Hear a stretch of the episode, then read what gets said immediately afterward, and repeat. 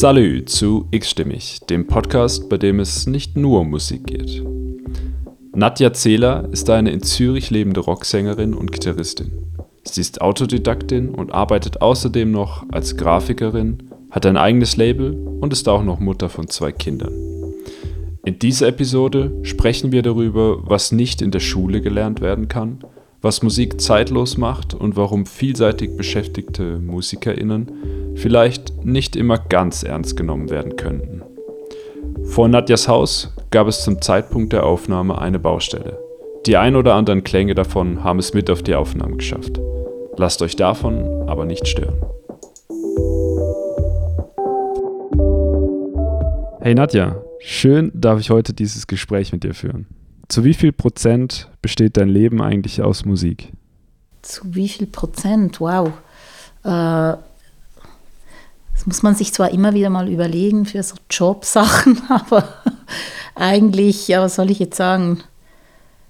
Ja, ich würde schon sagen zu 60 bis 80 Prozent wahrscheinlich. Weil, also es kommt halt immer darauf an, was du jetzt mitzählst. Also die effektive Arbeit, die ich im Proberaum verbringe oder am Konzert oder so, ist ja nicht alles. Sondern ich habe die Musik ständig im Kopf. Also wenn ich jetzt äh, zum Beispiel ähm, in mein Atelier spaziere, dann denke ich eigentlich schon an den nächsten Albumproduktion herum. Und wenn ich in den Ferien am Strand liege, habe ich vielleicht auch eine Idee und schreibe das nieder. Also ich finde, das ist eben gar nicht so einfach in Prozenten zu sagen, oder? Ja, ja, das stimmt schon. Hey, ich würde gerne mal ein bisschen zurückblicken ähm, in deine Kindheit oder beziehungsweise in deine Jugend. Ähm, Wann hast du eigentlich angefangen, ein Instrument zu lernen? Also ich habe mit zwölf habe ich angefangen, Gitarre zu spielen. Ja, eigentlich war das mehr so ein Input meiner Eltern, die fanden, dass ich so ein bisschen rumhänge. Und dann haben, haben die gesagt, mach mal was, entweder Sport oder Musik. Und dann war das schnell mal klar für mich, was ich dann tun will. Aber ich muss sagen, es war ja auch nicht so ein Zufall, weil ich habe schon als kleineres Kind habe ich mich, also Rockmusik und Popmusik hat mich wahnsinnig fasziniert, schon als kleines Kind eigentlich. Also, also ich habe mich stundenlang vor dem Plattenspieler aufgehalten. Das hat mich hundertmal mehr interessiert, als zum Beispiel ins Schwimmbad zu gehen oder sowas. Also die ganzen technischen Geräte auch rund ums Musikmachen fand ich irre geil. Schon als klein eigentlich. Von dem her, ja. Und dann hast du direkt äh, mit der Gitarre angefangen, richtig? Genau, dann habe ich ja klassische Gitarre angefangen, habe aber dann schnell ähm, so den Wunsch geäußert, dass ich so ähm, halt Lieder spielen möchte aus Rock Pop und das fand dann aber mein Lehrer nicht so interessant. Und dann habe ich dann auch bald mal wieder aufgehört und den Rest habe ich mir dann eigentlich selbst beigebracht, mehr oder weniger. Okay. Learning by doing, so. Ja, ja. Das ist eigentlich auch typisch für die Pop-Rock-Welt, oder? Oder war das damals schon so, dass, dass da viele Leute Unterricht genommen haben, um Pop- oder Rockmusikerin zu werden? Ja, ich vermute schon, dass die meisten irgendwie angefangen haben mit einem Instrument wie Blockflöte oder die, die Eltern fanden vielleicht, du musst jetzt Piano lernen oder so. Und dann nahm man halt ein paar Stunden und hat vielleicht gemerkt, man ist eigentlich eher so ein Querschläger oder kommt nicht klar mit diesem, mit diesem äh, didaktischen oder mit diesem pädagogischen Musikansatz und hat sich dann einfach frei gemacht von dem so. Also ich glaube, das ist vielleicht so ein bisschen typisch für meine Generation, weil es gab ja gar noch nicht so wirklich Unterricht in Rock-Pop-Musik oder es kam dann erst ein bisschen später. Mhm. Mhm. Was beobachtest du heute? Ist das anders bei der Ausbildung von Musikern, MusikerInnen? Ah ja, heute ist völlig anders. Also, und ähm, ich denke manchmal auch, Heute ist das alles verakademisiert, sage ich jetzt mal. Auch die Rock- und die Popmusik. Ähm, das hat so seine Vor- und seine Nachteile, ja. Also man kann natürlich, ähm, gewisse Dinge kann man ja auch nicht in der Schule lernen. Ideen kriegst du ja nicht, wenn du in der Schulbank hockst. Also Ideen kriegst du viel mehr, wenn du draußen bist und die Menschen beobachtest oder die Welt beobachtest. Und beobachten lernen, das ist eben etwas, das hat viel mit Freigeist zu tun und mit einem inneren Drang oder vielleicht mit einer eigenen Geschichte, die gar nicht so viel mit Schule zu tun hat. Also es gibt vielleicht ganz selten mal äh, Lehrpersonen, die einem wirklich das beibringen können. Ähm, künstlerisches Denken oder Beobachten oder Lernen eigentlich vom Umfeld. Aber das habe ich aus eigener Erfahrung, finde ich, ist es eher selten. Und jetzt hast du gerade eben gesagt, dass Musik dich viel mehr interessiert hat, als zum Beispiel ins Schwimmbad zu gehen.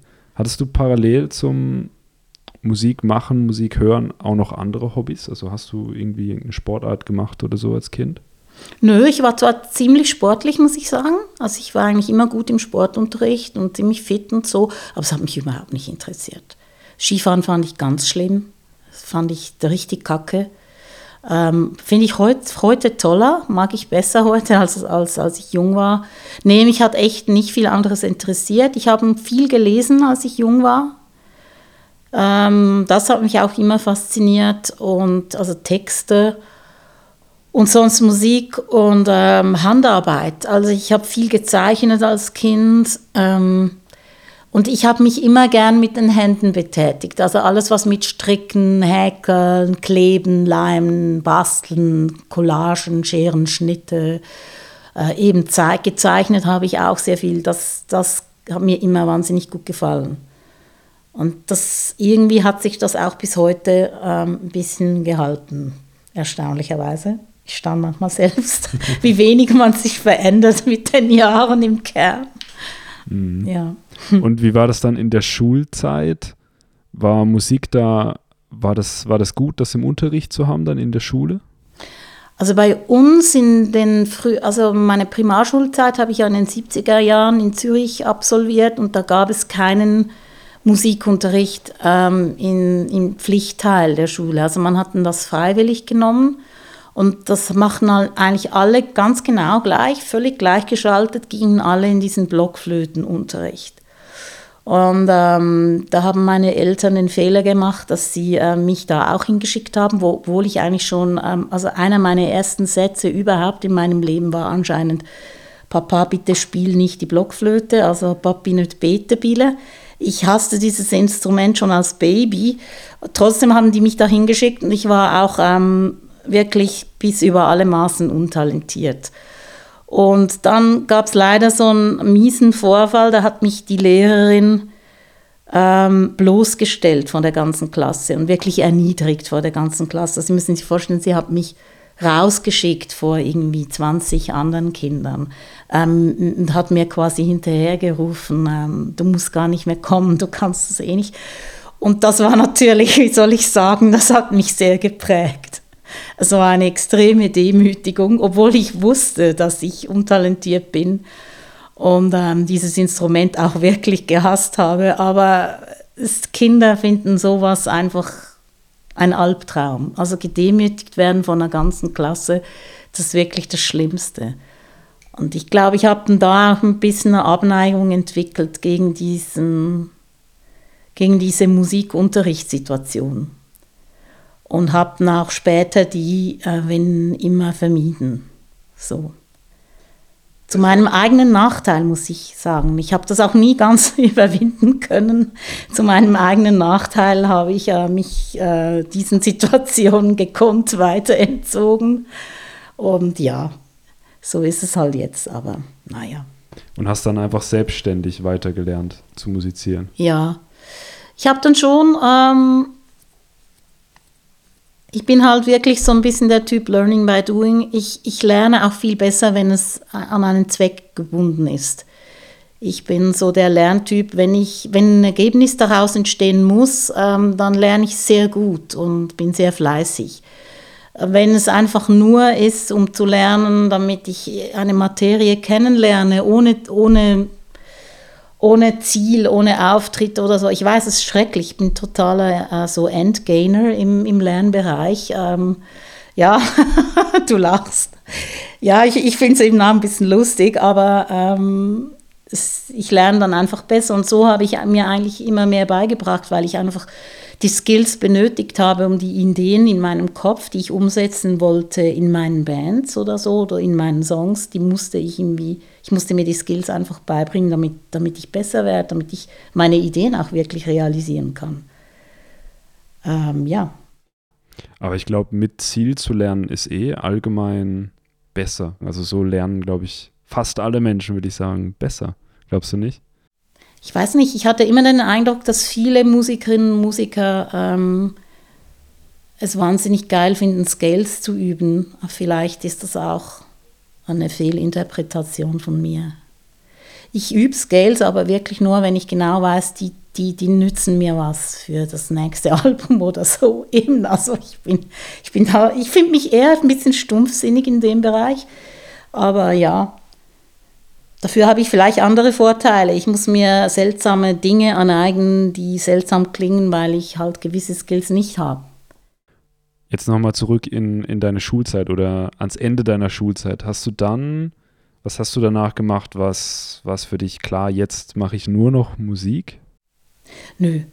Also ähm, in, ich weiß nicht, in, da kam ich dann irgendwann mal so in die 80er Jahre rein und ähm, habe halt viel Musik gehört und, und viel Bands gehört und, und, irgendwie war das immer ein Traum von mir, so dieses Leben in der Rockmusik. So. Das, irgendwie war das wie ein Traum, aber das war wahnsinnig abstrakt. Also das ist nicht wie heute, oder?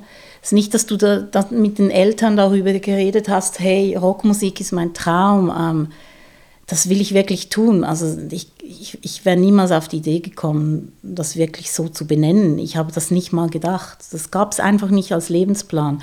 Also vielleicht für die Jungs eher noch, aber für die Frauen schon gar nicht. Klar, vor mir gab es die Punk-Generation, da gab es viele Frauen, die sich wirklich auch so behauptet haben, die in dieser Punk-Rock-Szene und so, aber das war eben, ich kam nachher.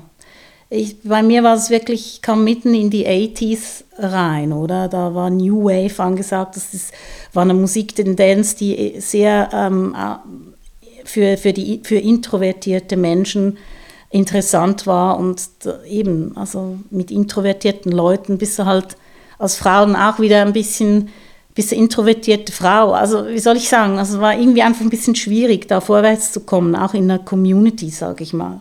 So.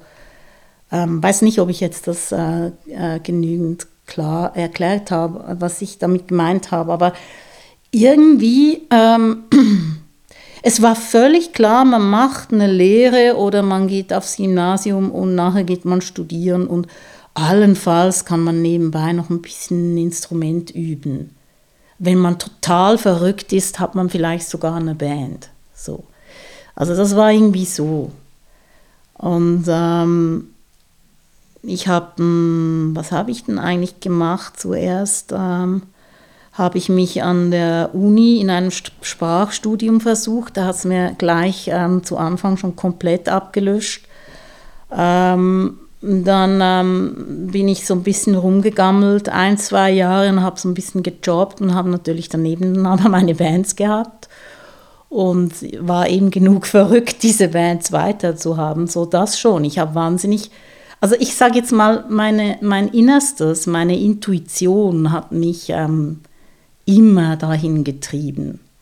Und die war eben schon auch stark. So, also ich, ich glaube, ich bin, ich bin innerlich, bin ich, habe ich ein recht starkes Tier in mir. Das drängt mich dann schon jeweils in die richtige Richtung. So, das ist irgendwie mein Glück. Weil sonst in dieser Zeit, so um die 20, so war ich ziemlich labil und, und verloren eigentlich im Leben. Ähm, dann habe ich aber dann die Kunst, ähm, das hieß damals noch Kunstgewerbeschule, nachher hieß es dann HGKZ, jetzt heißt es ZHDK, ähm, kam ich dann in die ähm, ZHDK rein, in den Vorkurs und, und habe dann eine Werklehrerausbildung gemacht. Und das hat mir sehr gut gefallen, weil das war vom künstlerischen her war das eine sehr äh, solide und breite Grundausbildung, gestalterische Grundausbildung. Und da ich ja wirklich sehr gerne mit den Händen arbeite und, und mit Materialien, mit verschiedenen und mich wirklich an der gestalterische Ansatz auch immer sehr fasziniert hat und Kunst und so, ähm, hat mir das eigentlich super gut gefallen und war auch gut kombinierbar irgendwie mit meinen, mit meinen Rockmusikaktivitäten daneben. So.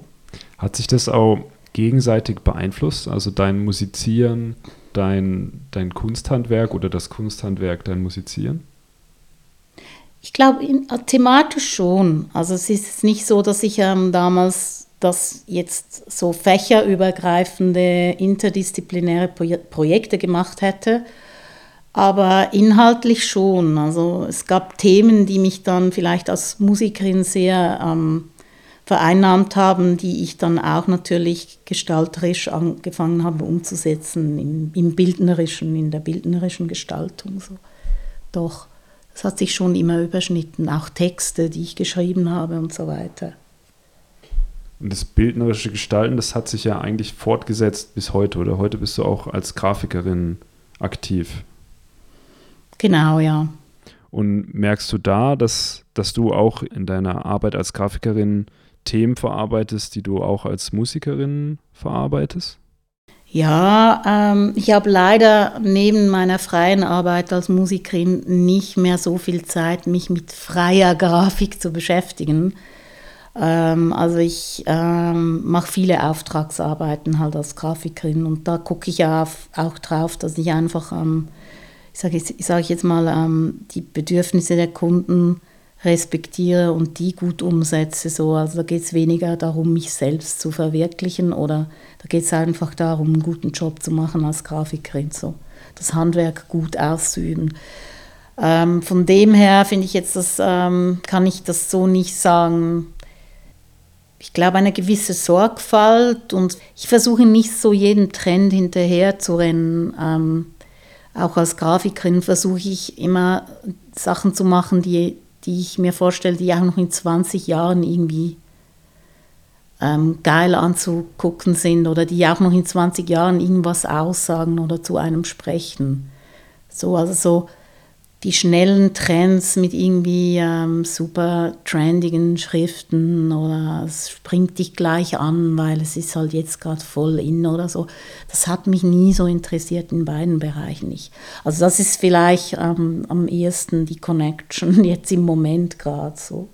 Also würdest du sagen, du versuchst auch Musik zu machen, die in gewissem Maße zeitlos ist? Ja, sofern man das als Rockmusik, Rockmusikerin ähm, und Instrumentalistin überhaupt noch sagen kann, oder? Heute wird ja viel Musik einfach mit dem Computer gemacht. Finde ich schwer okay, nur das ist ja auch schon wieder veraltet. Also eben, was ist dann überhaupt zeitgemäßes Musizieren oder so? Ich habe manchmal Gefühl, zeitgemäßesten sind die Leute, die einfach mit dem Herz dabei sind. Das Herz ist nie Trend ähm, beseelte Dinge ähm, haben nie mit Trends zu tun oder mit schnellen, catchy Dingen. Also ich glaube, an dem arbeite ich. Ich versuche halt so Dinge zu schreiben, die vielleicht auf den ersten Blick nicht so ähm, vereinnahmend sind, aber dann vielleicht auf den zweiten, dritten, vierten Blick ein bisschen nahrhafter sind so glaube, ich mache das durchaus auch für mich selbst so. Es interessiert mich einfach mehr. Oder ich kann es vielleicht auch besser. Nee, ich kann zwar schon. Also ich könnte eigentlich, Popsongs könnte ich schon raushauen. Ich habe schon das Talent. Aber vielleicht gerade darum, weil ich weiß, ich könnte das, interessiert es mich auch nicht so wahnsinnig ich frage mich gerade, wie, wie machst du das? Du bist Grafikerin, du bist freischaffende Musikerin, ähm, du bist Mutter, du hast ein Label, worauf wir nachher nochmal vielleicht kurz zu sprechen kommen. Also ich nehme mal an, dass dein Kalender schon recht voll ist. Und wie kommst du dann in so kreative Phasen? Was ist da dein, deine Strategie? Hm, ja, das ist bei mir schon ein bisschen, äh, wie soll ich sagen, immer ein Struggle ähm, ein Struggle für Timeouts. Wahrscheinlich am ehesten ist es so zu beschreiben. Der Alltag ist halt schon ziemlich dicht bei mir. Und ich merke halt, für die Kreativität braucht es Raum, es braucht Ruhe. Ähm, es braucht Zeit und ich glaube, es braucht auch das auf die Schnauze fallen, ähm, Versagen, Fehler machen, ähm, Umwege gehen, sich mit Dingen sinnlos lange zu beschäftigen, die komplett nutzlos sind für den Prozess und um das dann erst im Nachhinein zu merken. Das, das ist halt alles Teil ähm, meines, und ich denke, des Kreativprozesses von vielen Leuten. Ähm, und dazu braucht es Zeit und ich denke, das ist ein bisschen die Krux, wenn man vielleicht auch Familie hat oder so viele Dinge nebenbei noch machen muss.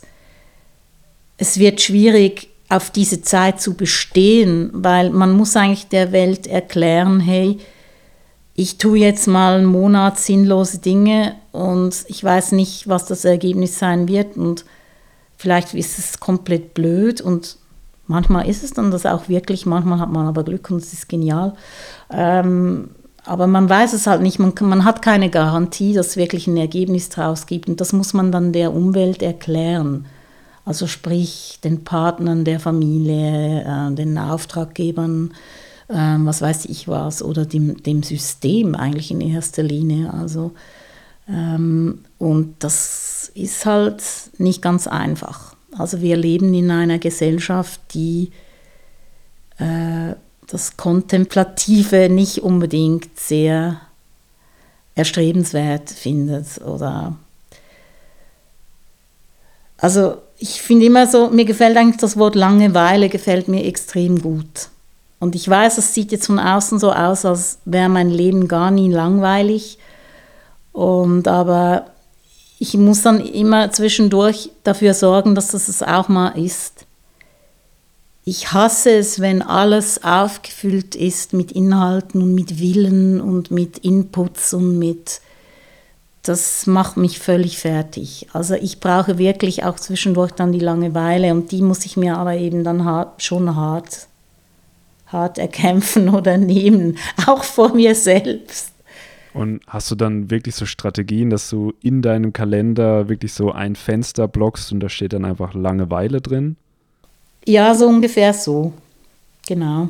Ich wünschte, ich könnte das ein bisschen besser. Meistens geht bis heute ein bisschen so ein schlechtes Gewissen damit einher, dass ich einfach mal ein paar Tage blocke und dann die vielleicht verblödle mit einem Gitarrenriff, dass ich denke, das muss ich unbedingt jetzt können.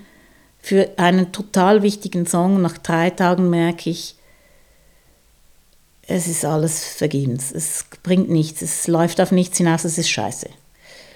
Und das dann zu rechtfertigen, also man hat dann damit kein Geld verdient, man hat kein Ergebnis, kein Schlaues, man, und das ist eben das, oder? Und ich glaube, es, es bringt eben total, diese Prozesse, aber sie sind irgendwie schwierig durchzusetzen. Aber natürlich finden meine Kinder und mein Freund und Vielleicht finden sogar jetzt die Zuhörer dieses Podcasts, ja, tu es doch einfach, niemand hat was dagegen, du musst ja damit klarkommen. Aber ich finde es, also es würde mich wundern, was da andere Musiker darüber sagen oder andere Künstler überhaupt, oder? Die eigentlich die, auch die Familie ernähren müssen und, und die Miete zahlen und so weiter. Und sich dann einfach absetzen und sagen, ja, ich, ich arbeite jetzt nicht für Geld, sondern ich verzichte jetzt darauf einfach nur um so einen sinnlosen Prozess, also vermeintlich sinnlosen. Das, das braucht schon ziemlich Eier. Mhm. Also du sprichst ja auch so eine Verantwortung an, die man seiner Umwelt gegenüber vielleicht hat, oder? Ja, ich habe halt schon, oder? Ich habe zwei Kinder noch, ich bin noch Mutter, ich muss auch ähm, da sein und möchte das auch. Ich möchte ansprechbar sein für die. Ich möchte nicht verschwinden irgendwo in meinem Proberaum und, und, und wochenlang äh, einfach nicht ansprechbar sein. Es ist mir extrem wichtig, dass ich auch Präsenz habe, dass ich physisch da bin, weil physisches Vorhandensein ist, ist eh unterschätzt heutzutage. ähm, und und ich möchte ihnen auch helfen oder für die da sein und, und dann muss ich auch providen, also ich muss uh, Geld verdienen für die Miete und so weiter. Ähm, ja, ich habe ich hab große Verantwortung da, dass ich nicht nur für mich zuständig bin. Und ich finde es aber eben, und das ist ja auch ein Grund, warum mich das interessiert hat, mit dir zusammen über diese Themen nachzudenken, das, das wird eben auch ein bisschen verteufelt in unserer Gesellschaft. Also ich finde jetzt gerade das Leben ähm, Kunst, Familie. Und ähm, ich finde es aber eben eigentlich eine wahnsinnig schöne Kombination. Also ich habe das Gefühl, dass sich diese Bereiche gegenseitig ähm, sehr befruchten können. Und ich leide, eigentlich leide ich mehr an, an, am Denken, am allgemeinen Denken der Gesellschaft, nicht an meinem Lebensplan. Also für mich ist es eher schwierig, gegen außen ähm, das immer wieder auch vielleicht zu erklären, zu vertreten oder missverstanden zu werden oder nicht ernst genommen zu werden. Ich selbst bin glücklich so. Also und ich finde, ich mache es auch gut mit meinen Kindern und so und ich mache es auch gut mit, mit meinen künstlerischen Projekten. Hast du oft das Gefühl, du wirst von außen, von der Umwelt nicht ganz ernst genommen als Künstlerin? Also ich finde schon, dass wenn man ähm, so arbeitet wie ich in verschiedenen Bereichen, habe ich schon auch schon festgestellt, gerade in der Schweiz, denke ich, ähm, ist es noch schnell mal so, dass wenn du nicht 100% auf eine Kunstsparte setzt, ähm, und zum Beispiel, also am schlimmsten ist natürlich, wenn du äh, Familienmensch wirst, also Mutter oder Vater, Wobei bei den Männern ist es ja bekanntlich so, dass sie ihren Beruf behalten dürfen, wenn sie Vater werden. Bei den, bei den Frauen ist es ja so, dass sie dann eigentlich einfach Mütter sind. Meistens, oder? Und, oder bei mir war das ähm, auch ein bisschen so in meiner Generation. Und wenn man dann aber auch noch Grafikerin ist und sich zum Beispiel auch noch äh, mit Texten befasst oder so, dann wird das schnell zu verschwommen. Die Leute können das nicht mehr so richtig einordnen, habe ich das Gefühl. Ähm, so, man hat gerne Leute, die ein klares Image haben und vielleicht sich irgendwann mal auch so, ein, so radikale Entscheidungen getroffen haben und auf eine Karte setzen. Die kann man dann auch sehr gut vermarkten. Oder das hat ja alles auch immer mit Verkaufen zu tun. Oder du kannst ja jemand, der immer gleich gekleidet ist und immer den gleichen Hut trägt, immer mit diesem Kleid und diesem Hut verkaufen.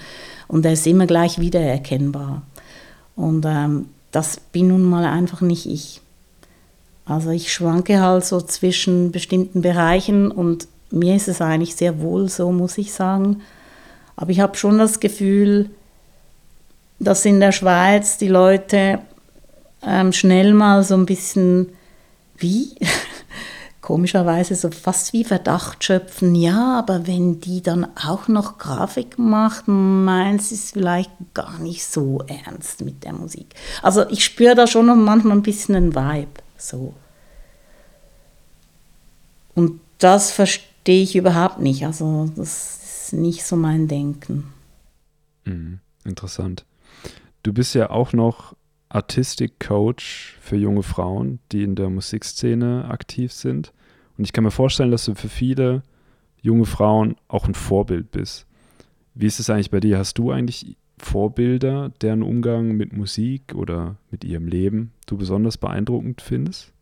Ja, ich habe eigentlich nicht so viele Vorbilder.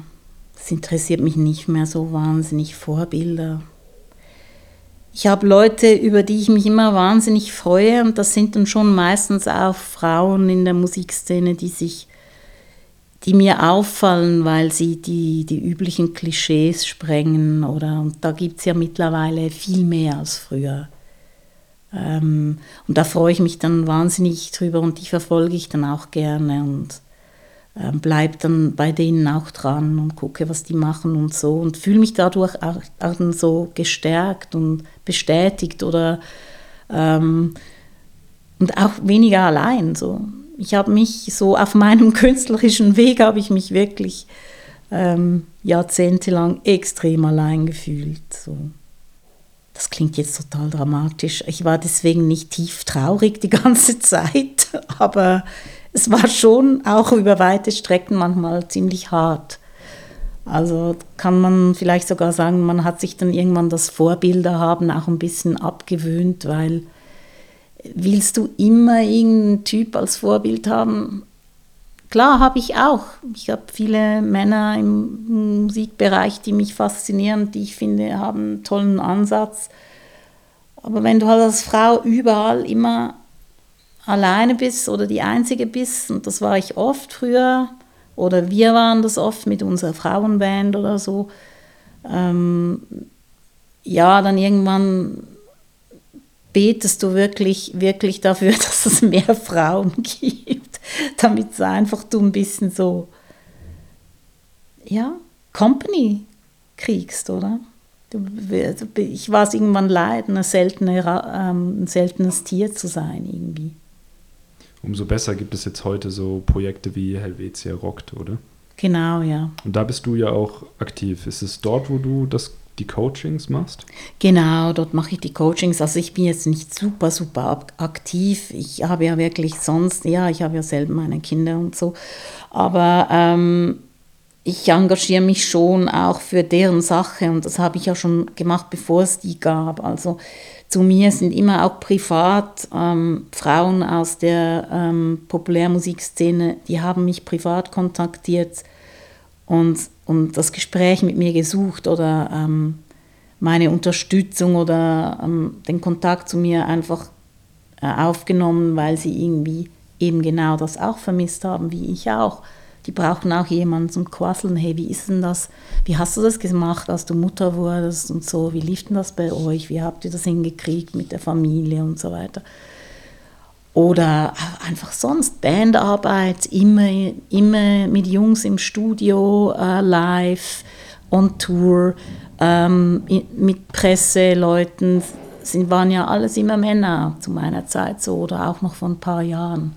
Jetzt hat es schon ein bisschen gebessert, aber es ist ja immer noch, könnte immer noch ein bisschen ausgeglichener sein. ja, das stimmt wohl.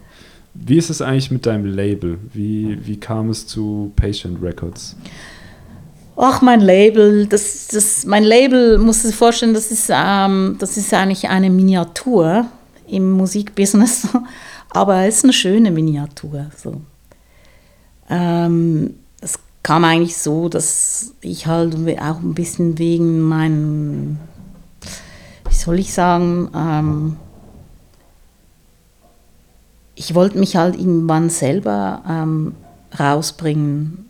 Ich fand jetzt nicht, dass in meinem näheren Umfeld ein Label gibt, ähm, das ich sehr viel sinnvoller fand als meine eigenen Skills in diesem Bereich. Ähm, und die Major Labels, da wusste ich, muss ich gar nicht erstmal anklopfen. Dafür ist mein Zeug einfach viel zu wenig kommerziell. Ähm, ja, und dann war irgendwie die, lag die Entscheidung eigentlich nahe, also mal ein eigenes Label zu haben. Das war dann aber auch ein paar Jahre lang einfach nur ein Name und ein Logo. So. Und jetzt, erst eigentlich vor ein, zwei Jahren, haben mein Freund und ich angefangen, das ein bisschen professioneller zu machen. Jetzt fangen wir auch an, wir wollen jetzt auch mehr andere Bands auf dem Label haben. Bis anhin haben wir vor allem uns selbst released und jetzt haben wir aber auch andere Projekte, die wir anstreben mit dem Label und das macht mir schon ziemlich Spaß da auch.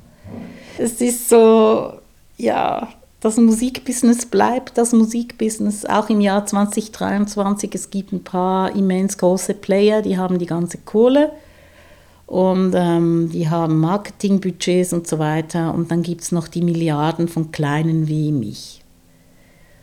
Und ähm, darum funktioniere ich auch so gut es nur geht nach dem Motto, nach dem Motto, ähm, ich muss meinen Spaß dabei haben und ich muss was lernen können dabei und es muss was Schönes dabei rauskommen, wie zum Beispiel die neueste Platte, die wir jetzt releasen für Kumpels von uns von Lair Marine. Da habe ich so viel gelernt bei dem Projekt. Ähm, und es erfüllt mich mit Glück und äh, mit Stolz, dass ich, das, dass ich da dabei war. Und sowas ist irgendwie wie mein, meine Nahrung. Das, und alles andere ist halt Musikbusiness. Ich werde auf jeden Fall den Link zum Label in die Show Notes machen. Ähm, glaubst du eigentlich, alle jungen MusikerInnen oder angehende Berufsmusizierende sollten Ahnung haben so vom Business? Sollte man sich damit auseinandersetzen? Wenn du jetzt in so eine Hochschule gehst, dann lernst du ja, dich zu vermarkten, du lernst ja, dich so zu positionieren im Business, dass dann auch wirklich du, ja, und auf eine gewisse Art muss ich sagen, ist das auch die Verpflichtung der Schulen, die nicht einfach hunderte von Leuten auszubilden und die dann auf den Markt zu schmeißen und die sind dann alle arbeitslos. Also, aber eben, das hat natürlich dann auch ein bisschen so das, manchmal habe ich das Gefühl, die können sich besser verkaufen, als sie Songs schreiben können oder so. Aber egal, ähm, oft können sie auch beides hervorragend gut und, und ich, ich weiß nicht, ähm, was muss man können? Vielleicht ähm, ist mir diese Frage auch ein bisschen zuwider. Es schlussendlich muss sich das jeder Mensch ja selber, muss da seinen Weg finden, wo er, wo er sie überall mittun, mitmachen will. Ich persönlich, ganz ehrlich gesagt, finde im Moment die Tendenzen von den jungen Bands, die sich ziemlich allem verweigern, eigentlich die tollsten. Also quasi, wir sind nicht auf Social Media oder nur, wenn es unbedingt nötig ist. Und ähm, wir wollen sicher nicht eine akademische Bildung machen, musikalisch, sondern wir machen unser eigenes Zeug, wir finden uns irgendwie selber. Also ein bisschen diese, diese Musikkuchen von Leuten, die sich eben, die Systemverweigerer, ich habe noch heute diesen vielleicht ein bisschen in mir drin gebliebenen Ansatz vom, von, der, von der Abneigung gegen das Elitäre und akademische oder so. Was beobachtest du oder was würdest du sagen, was ist der Hauptunterschied zwischen so AkademikerInnen und AutodidaktikerInnen, wie du es jetzt zum Beispiel bist? Das finde ich jetzt irgendwie noch schwierig zu sagen. Also die sind schon ähm, im Vergleich zu mir jetzt, die sind die natürlich, befassen sie sich viel mehr mit Musiktheorie, mit Notation, mit ähm, Musikgeschichte, die wissen mehr Bescheid, breiteres Musikwissen, die, äh, die spielen ab Blatt, die, äh, was soll ich sagen? Aber machen sie dann auch interessante Musik immer? Das finde ich eben, ähm, also ich interessiere mich wirklich für, für, für alle Musikstile eigentlich. Ähm, ich habe aber bei mir persönlich festgestellt, dass ich in allen Musikstilen gibt es einfach Performances, die ich schlecht finde oder langweilig und Performances, die ich sehr gut finde. Und ich habe einfach bemerkt, dass bei den Klassikern zum Beispiel das Abblattspielen ist etwas, das mir sehr fremd ist. Weil da gibt es immer irgendwie diese Grenze oder diese Übersetzung. Also du guckst auch immer noch mit den Augen auf ein Blatt. Ähm, also da braucht es schon ziemlich viel bei den Leuten selber, um sich irgendwie auch mental von, dieser, von diesem Abblattspielen zu lösen und wirklich den, die ganze Energie oder die ganzen Vibes in den Sounds zu geben. Also manchmal stört mich das ein bisschen so. Ähm, aber es gibt in allen Bereichen gibt's, ähm, Musikerinnen und Musiker, die extrem beseelt sind ich, ich weiß manchmal nicht, ob wir ein bisschen verlernt haben vor lauter Wissen um die Dinge und vor lauter Googeln und jeder hat so ein Grundwissen von allem heutzutage und jeder meint, er sei auf allem ein bisschen Experte, ähm, haben wir manchmal ein bisschen verlernt, mit dem Herz zu hören. Oder ich höre ich hör mir ja Musik nicht mit dem Kopf an sondern ähm, da geht ja was, das sind ja Wellen im Raum, da geht ja was in den Körper rein und das macht was mit meinem System. Das ist ja eigentlich auch das, was die Leute besonders an Musik schätzen oder fasziniert. Und warum kann irgendwie ein Popmusik oder ein Punkmusiker, der vielleicht drei Akkorde schrabbeln kann, wie Iggy Pop oder so, ähm, warum hat so eine Person so eine Aura? Der Iggy Pop finde ich immer ein gutes Beispiel, weil er schreibt ja auch nicht wahnsinnig eloquente Texte, aber der hat einfach was zu, zu erzählen, der hat diese Energie eines wilden Tieres und ich glaube, dieses steckt irgendwo in uns allen drin. Und ähm, das spricht vielleicht jetzt nicht jede und jeden an, aber ähm, viele Leute eben doch, die spüren dann doch, dass da ein Wahnsinns-Vibe rüberkommt von ihm. Und ähm, das ist aber viel, viel auch ähm, laienhaftes Musik, Musizieren eigentlich, was der macht, auf eine gewisse Art. Aber für mich ist es dann eben doch wieder große Kunst. Und ich glaube auch, was Iggy Pop zum Beispiel macht, kann man ja auch nicht studieren. Also das ist eben, das, da gehört ganz vieles wieder rein. Und da sind wir wieder bei diesen, also das, da ist ja sein ganzes Leben drin oder zum Beispiel in seiner Bühnenperformance. Und das fand ich auch immer spannend. Ähm, der hat das mal erklärt in diesem Doc-Film über ihn, ähm, wie sehr er eigentlich diese Band braucht, um überhaupt Iggy Pop zu sein. Also er braucht eigentlich viel weniger das Publikum und er ist auch gar nicht so eitel, Iggy Pop sein zu wollen, aber die Jungs in seinem Rücken geben ihm einfach mit dieser Energie in seinem Rücken kriegt er einfach diesen Bock, sich ähm, hinzuschmeißen und sich irgendwie ähm, die, die Mikrofonkabel um den Hals zu, zu wickeln und so weiter. Und ich verstehe das so gut. Und das ist einfach so eine Energie, die, die kickt ihn dann. Und er braucht aber bestimmte Menschen für das. Und das ist zum Beispiel auch sehr etwas, äh, was in der Populärmusik, was ich sehr schön finde und sehr unkontrollierbar eigentlich und sehr das kann man nicht in so ein didaktisches System verwandeln. Das hat mit Vibes zwischen Menschen zu tun. Da treffen ein paar Menschen aufeinander, die generieren irgend so ein System und irgend so ein Vibe und es passiert irgendwas Magisches. Und ähm, darum finde ich eben, es, um wieder zurückzukommen auf die Frage, es gibt in allen Bereichen tolle Performances und langweiligere. Vielleicht macht man ja durch diese Akademisierung vielleicht erschafft man damit immer gleichere MusikerInnen. Und dadurch werden die halt auch ein bisschen auswechselbarer. Und dann ist es dieses, dieses Zwischenmenschliche, wie jetzt bei Iggy Pop, ist dann vielleicht gar nicht mehr so arg da, dass die Band hinten dran einen richtig irgendwie zum Beben bringt, weil das eh halt irgendwelche Leute sind, die man vielleicht gar nicht so richtig kennt auch. Ja, genau. Also ich beobachte schon, dass es immer mehr Leute gibt, die sehr ähm, auf technisch sehr hohem Niveau spielen können und die können dann auch alles spielen. Kannst sagen, spiel mal Swing, spiel mal äh, Experimental Jazz, spiel mal äh, Metal. Und die können das gleich. Aber das Interessante in der Kunst sind ja Leute, die beschränkt sind. Das war ja schon immer irgendwie so. Also ich, also oder die interessieren mich zumindest am meisten. Also Django Reinhardt hatte nur vier Finger an seiner Griffhand, oder? Also der musste eigentlich mit einem Finger weniger Gitarre spielen und hat die, deshalb diesen unnachahmlichen, genialen Sound entwickelt und diesen Stil, den nachher äh, Tausende, wenn nicht Millionen von Gitarristen ähm, äh, versuchten nachzuahmen. Oder es ist schon auch toll, wenn man sich seiner Beschränktheit und seiner Eingegrenztheit als Künstler irgendwann bewusst wird und realisiert, hey, das kann ich vielleicht nicht mehr erreichen, aber dort liegt meine Stärke und dann diese auch versucht interessanter auszubauen. Das charakterisiert dann ja auch mehr so.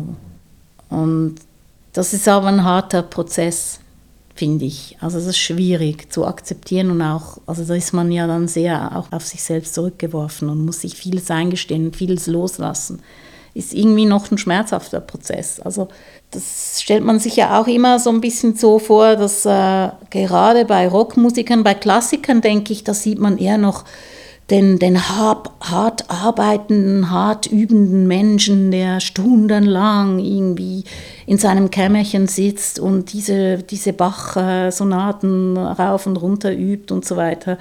Ähm, und, und irgendwie bei Rockmusikern hat man das Gefühl, es sei immer nur das pure Vergnügen. Also zumindest war das bei meiner Generation ein bisschen so jetzt.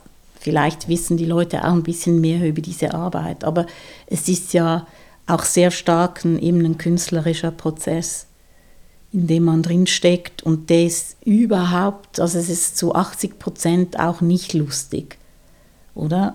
20 Prozent ist dann richtig geil richtig gut. Aber es ist auch oft einfach Knochenarbeit an sich selbst oder, oder an einem Projekt und Dinge, die nicht funktionieren und Zusammenarbeiten, die schwierig sind. Dann eben die eigenen Grenzen und mit diesen konfrontiert sein und die Enttäuschung darüber und die Selbstzweifel und ähm, das Vergleichen mit anderen, die immer besser sind. Es gibt ja immer, die anderen sind immer alle besser ähm, und so weiter. Also das sind alles ziemlich harte Prozesse, die man auch ständig immer wieder durchläuft. Mhm. Ja, liebe Nadja, eine Frage noch zum Schluss. Kannst du eigentlich empfehlen, ein Hobby zum Beruf zu machen? Nö, weil ich finde eben, also ich bin grundsätzlich einfach nicht einverstanden mit dieser Unterscheidung. Ich finde, das hat unsere Gesellschaft einfach nicht richtig kapiert. Also wenn die Leute ähm, das machen, was sie gerne tun, dann werden sie besser und dann leisten sie einen schlauen Beitrag für die Gesellschaft. Wenn sie irgendwie ihren Lebensunterhalt mit Dingen verdienen müssen, die, die sie wo sie kein Talent haben oder die sie nicht mögen, dann bringt das niemandem so wirklich was. Ich weiß, ist ein bisschen so ein utopischer Ansatz oder man kann mir vorwerfen, das sei, ähm, wie sagt man dem, wohlstandsverwahrlost oder so, dieser Gedanke. Aber ähm, ich glaube irgendwie, dass die Menschen verschieden sind und man soll, man soll Dinge ausprobieren und dann versuchen, möglichst davon zu leben, von dem, was man Spaß hat, weil es ist nicht jedermanns Ding, stundenlang im dritten Untergeschoss in einem Raum ohne Fenster zu sitzen, acht Stunden am Tag in einem kalten Raum, in einem feuchten Raum, umgeben von irgendwie Teppich, stinkendem Teppich und Geräten und dort irgendwie na, darüber nachzudenken, ähm, was für Akkorde im Refrain sein sollen. Das ist nicht jedermanns Ding. Überhaupt nicht. So wie es nicht jedermanns Ding ist, irgendwie äh, kleinen Kindern Stricken beizubringen. Aber es gibt Leute, die lieben das. Und ich, ich glaube, ich, irgendwie habe ich so ein bisschen die vielleicht ein bisschen den naiven oder utopischen Gedanken, dass jeder Mensch irgendwo einen guten Platz hätte. Und, und ich, ich fände es irgendwie schön, wenn man da, wenn die Gesellschaft einfach mehr dafür arbeiten könnte, dass die Menschen dort landen dürfen und können, wo sie wirklich aufgehen können. So das wünsche ich mir irgendwie. Ja, vielen Dank für die Einblicke in dein Leben und auch in dein Denken. Gerne.